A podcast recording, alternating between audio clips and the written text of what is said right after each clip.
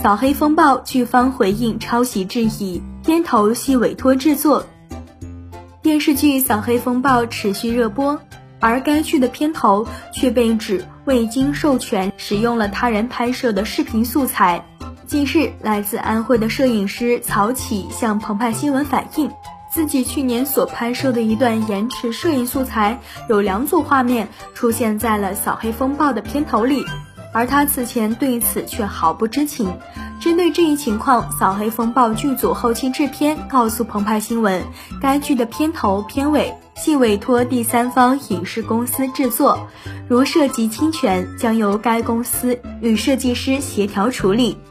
澎湃新闻对比发现，曹琦上传新片场网站的延时摄影素材时长二十二秒，其中有两组画面已被用在了扫黑风暴的片头里。其中第一组画面是从零秒开始，持续五秒钟；第二组画面是从二十五秒开始，持续三秒钟。两组画面时长共计八秒。与曹琦拍摄的素材相比，《扫黑风暴》片头进行了调色处理，改变了画面的曝光与色调，但从构图和景别上能明显看出与曹琦所上传的素材画面几乎相同。扫黑风暴剧组后期制片告诉澎湃新闻，在接到曹琦反映的情况后，他及时向负责片头片尾的制作公司传达了这一信息。澎湃新闻也多次联系了这一公司，截至目前并未获得任何回应。